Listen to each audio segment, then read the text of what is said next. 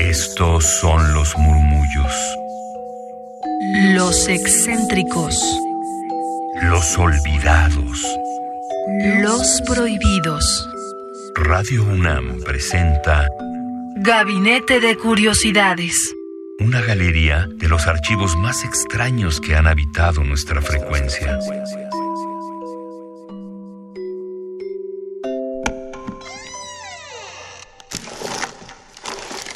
Vasos comunicantes.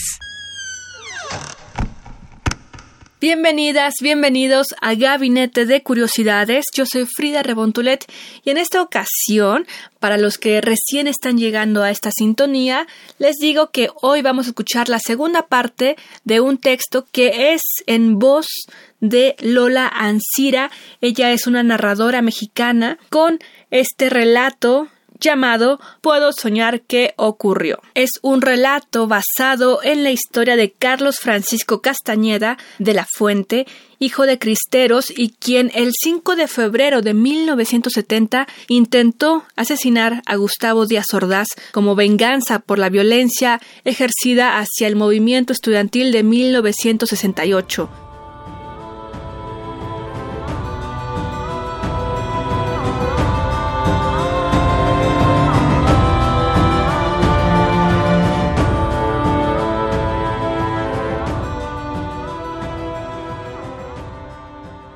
Pues claro, pero así es esto, mano, ni cómo hacerle. Es mejor quedarnos escondidos y cuidarnos, no dar motivos para que cualquier hijo de puta nos meta un tiro entre los ojos o nos acabe a cachazos y terminemos en la cárcel o quién sabe dónde.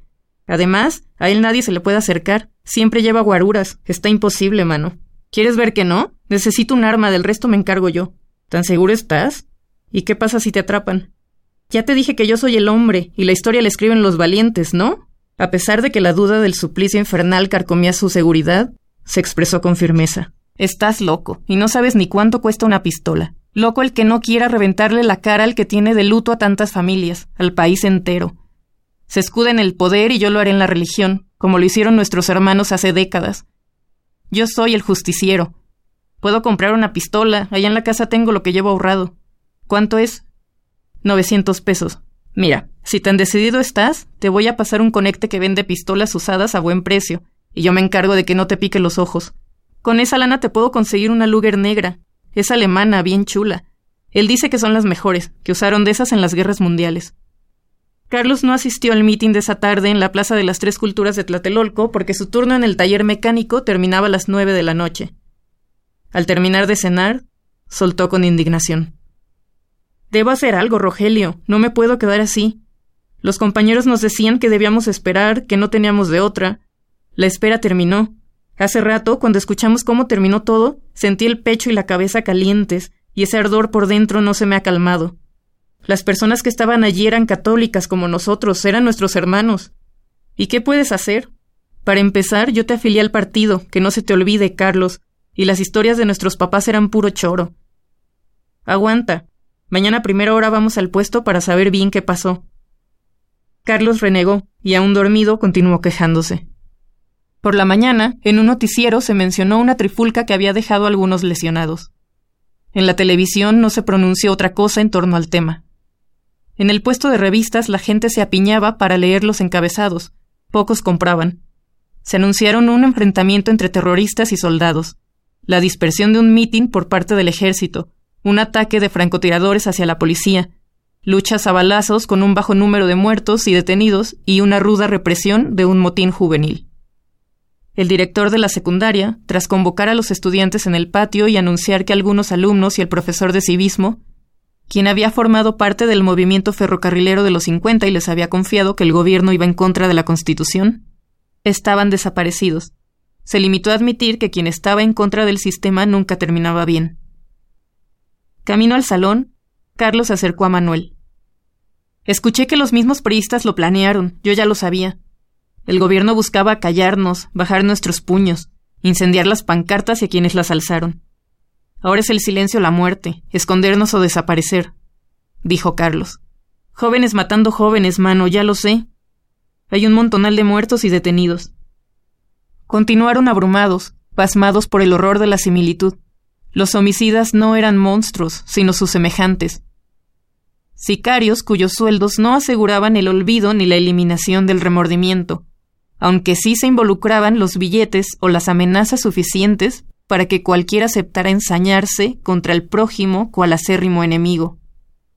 Conocidos, amigos, familiares, en ese sitio hubo miles de ojos, que no podrían ser cegados, mirándolo todo, testigos que pasaban la información de boca en boca para que el pueblo no se quedara con las gotas de realidad que dosificaban los medios de comunicación. Las dudas y el dolor los motivaban a hablar.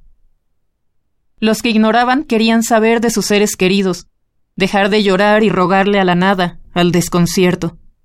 Los de luto se maldecían por haber aceptado mentir para recoger a sus muertos, por aceptar la violencia con la que se los arrebataron. Fueron recurrentes los rumores de incontables cadáveres, grúas y camiones de basura que acudieron a levantarlos y pipas repletas de agua que llegaron después a limpiar los rastros de sangre y de dolor. El lugar de la masacre hablaba. Las balas no solo se incrustaron en la carne, las paredes de los multifamiliares y del templo sufrieron daños por igual. Hubo manchas de sangre que perduraron meses, un crudo recuerdo de esa tarde que terminó por ceder bajo las insistentes lluvias, y la furia se fue diluyendo. Carlos acudió solo a las manifestaciones posteriores, pues Manuel prefirió refugiarse en sus negocios y Rogelio era de la idea de olvidar los viejos rencores y empezar de nuevo. Eso lo había llevado a afiliarse al PRI. Carlos, en el fondo, no quería traicionar a sus padres muertos, y no podía evitar acudir y caminar codo a codo con la gente enardecida, unir su voz a un solo grito. No eran muertos y desaparecidos desconocidos, eran tan suyos como del resto, de todos. Esos asesinatos eran un vejamen continuo para ellos, los que huían, los que, como él y su hermano y quienes lo rodeaban, seguían existiendo. Sabía que la vida se trataba de luchar porque estaba en el lado de los perdedores. Revivió las historias de terror de sus padres que culpaban al gobierno de los males que aquejaban al pueblo.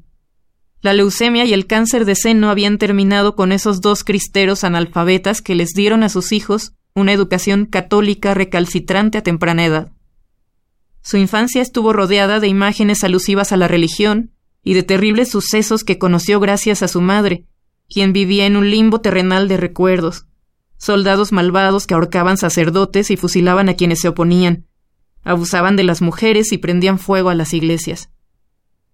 Los católicos confiaron en el poder de las plegarias para repeler los ataques, que iban en aumento, hasta que decidieron armarse y defenderse contra el único culpable, el mando, quien había protagonizado desde el principio afrentas y agravios. Debían proteger a la Iglesia, a Cristo y a la Virgen.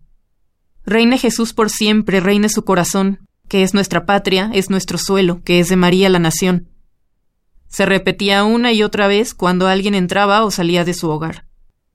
Los relatos eran nocturnos, así que Carlos soñaba con cuerpos pesados balanceándose en las ramas de los árboles, golpizas y tiroteos, con luchas encarnizadas, mujeres llorando y gritando, hombres con las vísceras de fuera, llamas y un humo denso que dificultaba ver lo que había detrás de la angustia inmediata. Un sueño que lo había perseguido desde entonces se desarrollaba en un incendio, dentro de una iglesia a la que iban a misa los domingos. Ahí estaba su madre, gritando por ayuda, él, desesperado por entrar, pretendía atravesar las flamas. Sin embargo, el insoportable calor lo repelía una y otra vez. Podía ver cómo su madre, que no dejaba de ser voz, se iba consumiendo como cera, se derretía hasta convertirse en un líquido amarillento que no dejaba de gritar. Esa vez despertó llorando y la abrazó con fuerza, pidiéndole que no se fundiera como manteca. La madre no entendió nada, le secó los lagrimones con el mandil y le pidió que se apurara para ir a casa de su abuela por huevos para el desayuno. Debía caminar algunas cuadras, y aún con la gaña salió de la vecindad de la San Rafael frotándose los ojos para hacer el encargo. Lo seguía recordando porque, en su memoria, en la calle se encontró con Dios. Lo supo por un resplandor que se desprendía de un hombre rubio vestido con ropas tan blancas como nunca las había visto. Era idéntico a la figura central de la iglesia y a los retratos en su casa y en casa de la abuela. Dios pasó a su lado sin decir palabra y continuó su camino. Tenía siete años. Un año de trabajo de Carlos se convirtió en un maletín negro de plástico que contenía muerte. De una pistola y tres balas dependía el éxito de su empresa. Solía leer los periódicos a diario y llevaba un registro de las promesas del mandatario y lo que en realidad sucedía en México. Cuando leyó la noticia de que Díaz Ordaz estaría en el Monumento a la Revolución para celebrar el aniversario de la promulgación de la Constitución, decidió que era tiempo. Salió con el maletín antes de las doce del día. Un cielo despejado y el buen clima le auguraban una cacería favorable. Cerca del punto elegido, la cantidad de gente en las calles lo abrumó.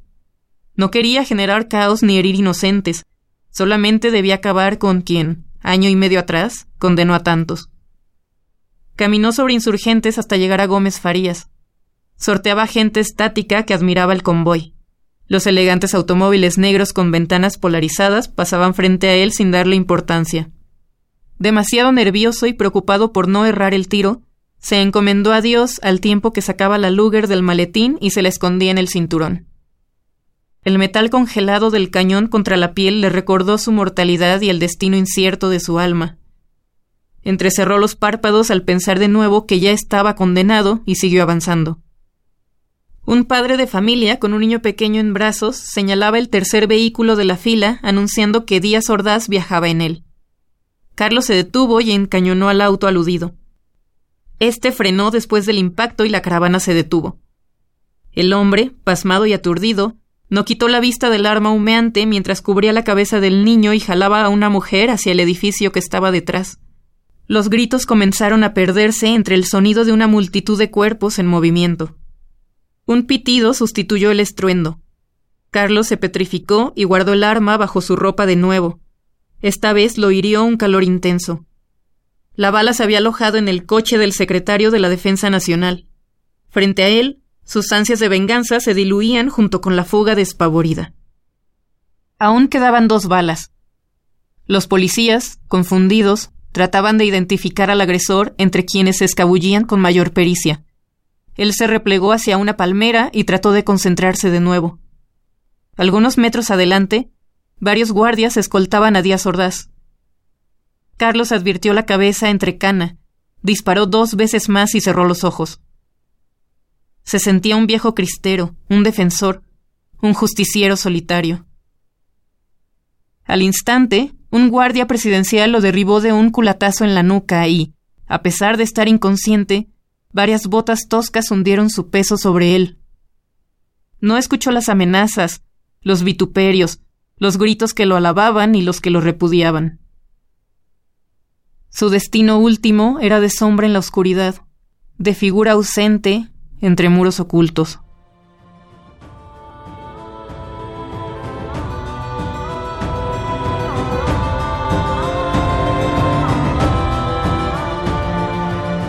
Están en Gabinete de Curiosidades en Radio UNAM 96.1 de FM. Yo soy Frida Rebontulet y hoy estamos escuchando la segunda y última parte de esta narración dedicada a un evento de venganza por parte de Carlos Francisco Castañeda hacia Díaz Ordaz. Esto es narrado por Lola Ancira en esta narrativa de Puedo soñar que ocurrió este audio de forma íntegra lo pueden encontrar en la colección Voces de Punto de Partida de descargacultura.unam.mx o bien entren a nuestro Twitter arroba gabinete bajo y ahí encontrarán la liga para escuchar la primera parte y ahora la de este día, la de esta transmisión. En descargacultura.unam también pueden encontrar más temas sobre el 68. Por ejemplo, pueden encontrar el curso Más allá de Tlatelolco, los movimientos estudiantiles del 68, impartido por Gerardo Estrada, así como la serie Este día en 1968. Es una bitácora de Daniel Cassés y la pieza teatral con memorantes de Emilio Carballido para que puedan indagar más en este tema pues tan icónico, tan representativo de nuestra historia en México para poder aprender y seguir creciendo en este presente y futuro para evitar estas tragedias que sucedieron. Así que les invito a que sigan descargacultura.unam.mx, la transmisión de Radio UNAM 96.1 de FM y este espacio Gabinete de Curiosidades. Tengan excelente día. Hasta luego. Radio UNAM presentó Gabinete de Curiosidades. Refugio de experimentación, memoria y diversidad sonora. Dispara tu curiosidad en la próxima emisión.